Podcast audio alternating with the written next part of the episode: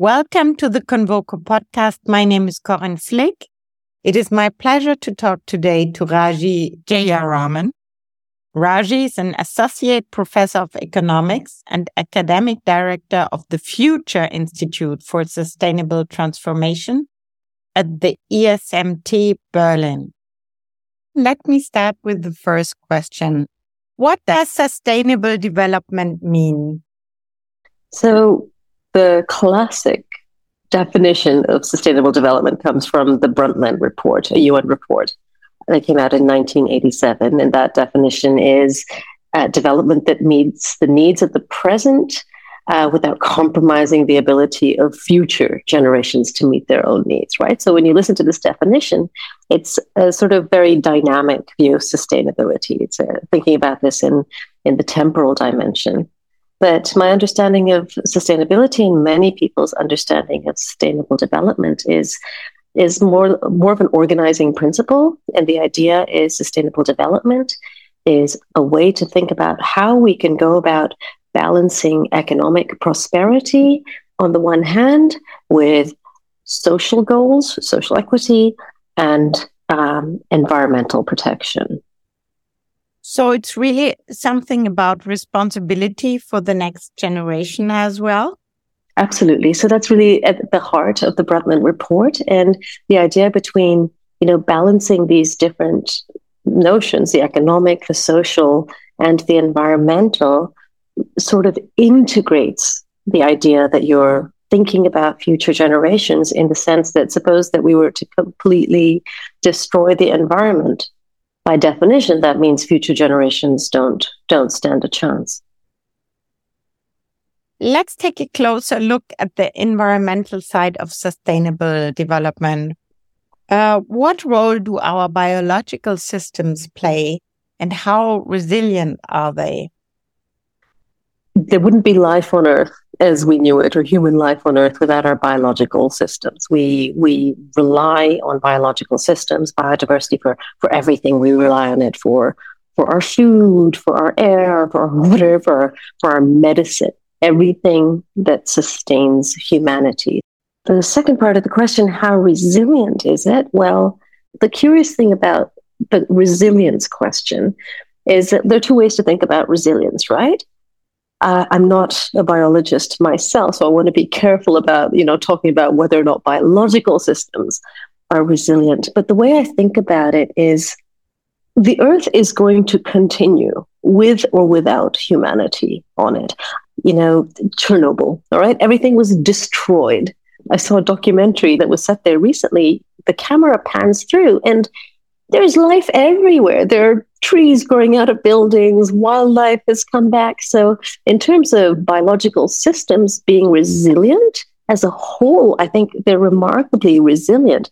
You know, maybe not particular species or particular ecosystem. We can talk about that. But, you know, the earth as a biological system will go on with or without us. The main issue is are we going to survive? If we compromise that resilience. And that's what should really, you know, make us wake up and smell the coffee. I think that's very important what you're saying. Not enough people concentrate on this thought. Uh, why is the loss of biodiversity so much harder to tackle than climate change? Now, given this some thought recently, and I think not the only reason, but a major reason why biodiversity so much harder to tackle than climate change is that although climate is a complex problem, it basically boils down to an applied physics problem, right? What is climate change a function of? It's a function of two things. It's a function of how much we emit into the air, emissions, and it's a function of sequestration, right? So carbon emissions and carbon sequestration is what um, you know contributes to or uh, breaks climate change. That's basically an applied physics problem.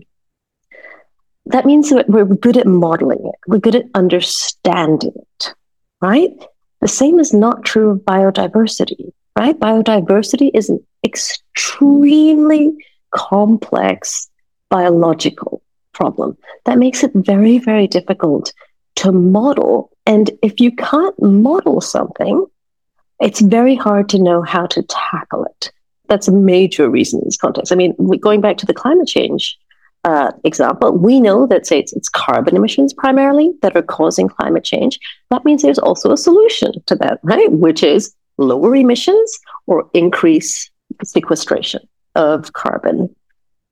Biodiversity, on the other hand, like what can be done to curb biodiversity loss? Well, in order to answer that question, you need to be able to answer the question well, what causes biodiversity loss? And when you ask that question, it's a massive list of causes of biodiversity loss. It's things like, you know, it's it's pollution, it's land use, it's water use. So the causes are complex and then you have a very complex system. So we don't even know what the consequences as a whole are because it's this complex biological system. So that means that there's no there's no one word answer to how we can tackle biodiversity the way in principle there's a one word answer almost a one word answer to what it takes to tackle climate change um, biodiversity loss and climate change are negative externalities of human activities. So, how can we counteract these? Okay, so I'm an economist, and if you ask an economist, how do you counteract negative externalities? They're going to point to two sets of instruments. One is price policy, and the other one is quantity regulation. Let me quickly tell you what, what each of those means. Price policy basically means taxes. All right. And we know what we all have experiences of what those taxes are in the context of, say, climate change. All right. So, uh, a carbon tax, a tax on gas, the price of gas increases. I buy less gas. I drive my car a little less, maybe. I substitute to perhaps uh, public transport because that's cheaper. Right. So, through taxes, Taxes basically are a form of price policy that give you an incentive to do less of that thing that is causing a negative externality. That's price policy. The second instrument is quantity regulation. Now, quantity regulation typically in the context of climate change operates through various types of markets so i'm not going to bore you with you know all the details of these types i can i'd be happy to talk a little bit about them but without getting into any details there are you know two two types of markets one is cap and trade meaning uh, com- companies are allowed to emit a certain amount and if they exceed that limit they can buy permits from other companies that have emitted less than what they're allowed to emit. So you know, there's there's basically trading in these cap and trade systems. So that's basically carbon markets. Um, the other type is carbon offsets, right? So I pollute a whole bunch. I think that you know it's it's not good for the environment. I try and offset my carbon emissions by you know buying a chunk of forest in Costa Rica because that sequesters carbon. And so my carbon emissions are offset by carbon sequestration elsewhere. So those are the two, you know, sort of classic quantity regulation instruments that are used in the context of, of climate change. Um, there are problems with, you know, in the news recently, there have been all sorts of issues regarding certainly carbon offsets, where apparently a lot of these offsets are not actually happening. In fact, you think you're buying carbon offsets, but those carbon offsets are not actually preserving a chunk of whatever rainforest in Indonesia. But they exist, right? They exist for carbon markets. Think of those two instruments. They're really hard to imagine in the context of biodiversity loss and the externalities that, that those cause. Mm. Very difficult. Very difficult, yeah Um, it's quite worrying, no? It's because also the whole world is such a complex system that we really don't yeah. know, even if we do hear something good or reverse something, we don't know the effects on the other end of the world. Absolutely. Talking about this, you know, in Germany, you have the Lieferkettengesetz, which means mm-hmm. in 2021, Germany introduced corporate due diligence obligations in supply chain. And the aim is to increase the protection of the environment and also of human rights worldwide. And the EU also has proposed their own directive. Can these laws really make a difference or is this something too difficult really to follow? It's a difficult question, right? So there's some challenges. First of all, let me say yes, laws can make a difference. We have laws governing all sorts of things in life, including, you know, the environment and human rights or contributors to human development. I mean, let's just start with the social side, for instance. We have, for instance, compulsory schooling laws that were instituted in various countries at various points in time. Um, they've made a huge difference in terms of educational attainment across the world. We have law, we had you know laws that abolished slavery. We don't have slavery in most of the world now. Hugely effective. We have all sorts of environmental regulations governing you know, pollution of the air, of the water. There's you know, noise pollution. You can continue, right? Many of these laws are are hugely effective. So, yes, laws can really make a difference. Getting to what the law that you mentioned, the Lieferkettengesetz. As a layperson, as an economist, I think the problem is is twofold.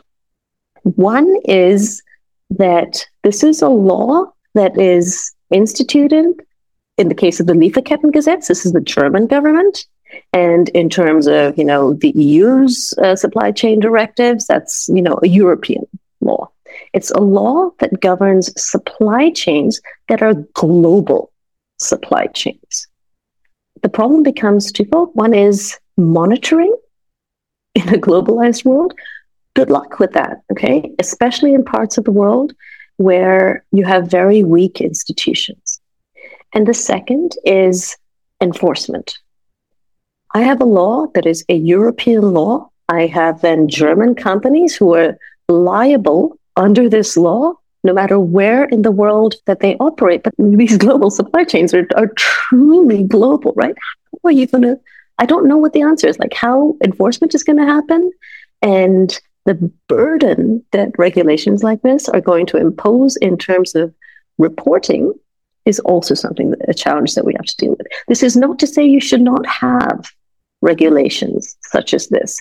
It's just to say that anytime you have an issue that is sort of a global issue, which by definition production is, that means that you need to have a bunch of coordination across different countries, right? Why were we successful in abolishing slavery. And we're you know, not successful everywhere all the time, but by and large, why have we been relatively successful in abolishing slavery? It's because it is abolished everywhere, right? There's coordination through the UN uh, in achieving this, or the ILO in terms of labor standards. And so I think some coordination across borders for an issue that is a cross border issue is really important. That's going to be the challenge absolutely right. The enforcement is the problem. But at the same time, even if it can't be enforced, it exists, which means it's a high risk for the companies, especially for a smaller company. Potentially, potentially. But if all companies agree to do this and you have a sort of international system to enforce it, then it's where we should be heading. But, you know, the devil will be in the detail and it really requires better coordination than we currently have. Raji, what is the future of globalization? Oh gosh, million dollar question, Corinna. Um, I think it's too late to turn the clock back altogether. Okay, we live in a very integrated world, whether it's because of economic trade, cultural exchange, uh, travel, we're a planet. And I think we have a better idea now than ever before about the extent to which we are a global community, for better or for worse, right? For worse because of things like climate change and biodiversity loss. For better because, you know, we get to travel, we see new cultures, our supply chains benefit through, you know, comparative advantage of, of trade.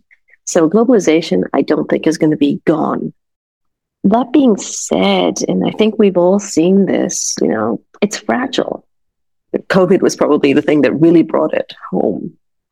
It's fragile, and I think that we are slowly beginning to realize the limits of globalization. Um, so I think somehow, in terms of the answer to your question, what is the future of globalization? Is going to be a finer balance between enjoying the incredible advantages of globalization that comes from international trade, cultural exchange, and so forth, but understanding that we also need to have a resilient, going to economics, a resilient supply chain, right? Which means maybe dialing back the clock a little bit on the level of integration that we had, for instance, in supply chains. Oh, how can we make globalization sustainable? Oof, another excellent question. I continue to bang the answers out. You know, there's a Nobel Prize waiting for me some down the road. um, you know, I think a good way to a good way to think about this is thinking about literally the question that you asked, you know?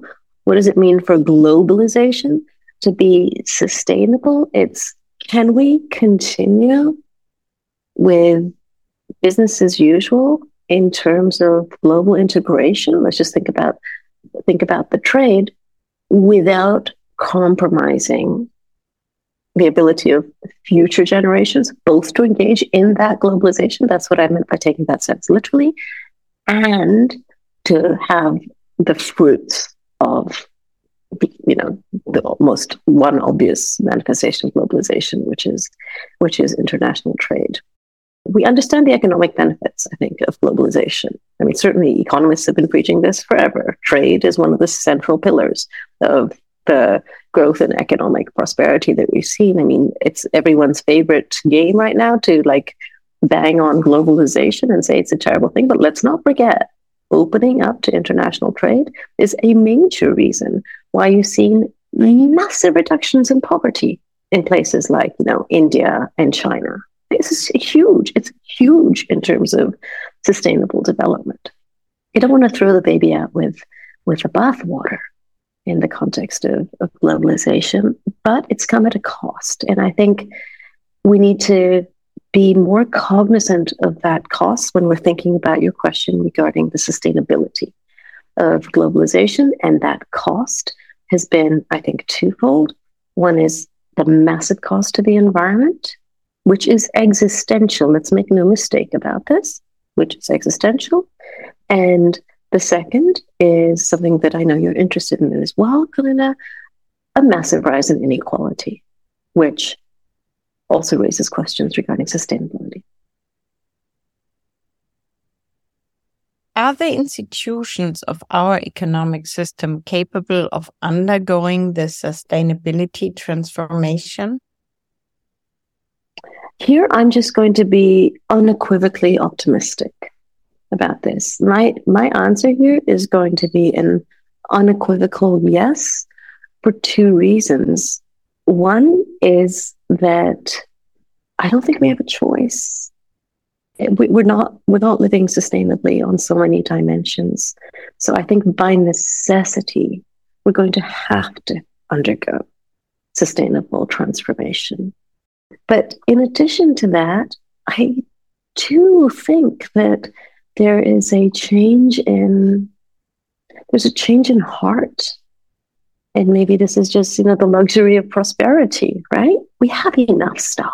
Not everywhere in the world, but, you know, I'm thinking I'm sitting here in Germany, you know, we don't necessarily need more stuff. And then when you're not necessarily worrying where your next meal is coming from or whether you'll be able to pay the rent, then you sort of start thinking about other things. And some of those other things are like, I want to live in a just world. I want to live in a fair world. I want to live in a world that you know, where my children can enjoy the kind of nature that I was brought up with. You know, I don't know if you've been traveling in remote places recently, Corinna, but I haven't. When I go back to visit the places that I took completely for granted in childhood, they're gone.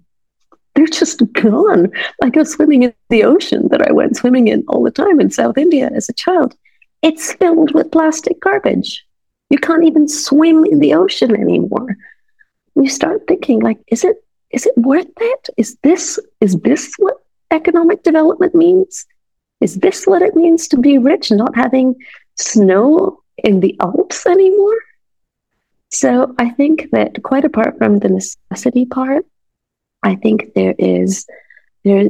I'd like to think there's the people I talk to certainly there's more of a yearning for these things that you know for which markets haven't traditionally existed that deeply contribute to the meaning of life. And here, you know, we talked about the Lieferkettengesetz earlier.